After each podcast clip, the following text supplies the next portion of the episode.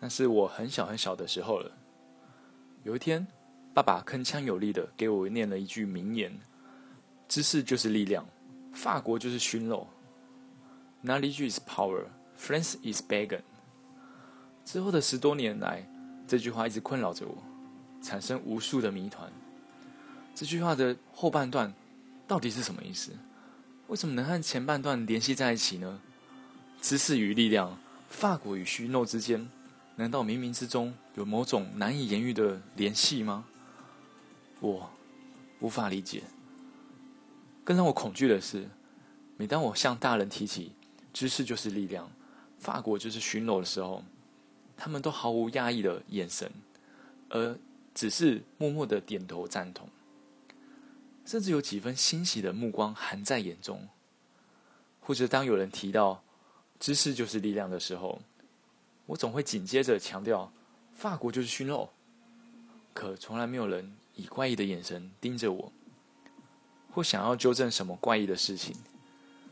有的只是微微一笑，点头赞同。某一天，深陷困惑的我，终于提起了勇气，找到一位老师请教。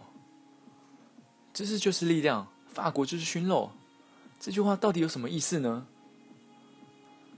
可没想换来的只是整整十分钟关于“知识就是力量”的解释，完全没有触及到法国就是熏肉这件事情。当老师讲解完毕，我确确呃，我怯生生的试探的，法国就是熏肉。老师轻描淡写的回道：“没错。”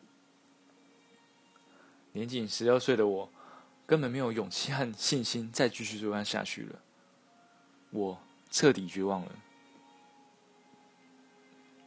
从那一刻起，我再也没有追寻过这句话的真意。我坚信自己永远不可能明白这句话，它就像是一个解不开的谜团。我能做的，只是当这句话被提及的时候，假装和所有人一样明白它的意思。我彻底放弃了追寻。直到多年以后，某一天，我不经意的在书本上看到这句话：“Knowledge, knowledge is power.” Francis Bacon，知识就是力量。法兰西斯·培根著。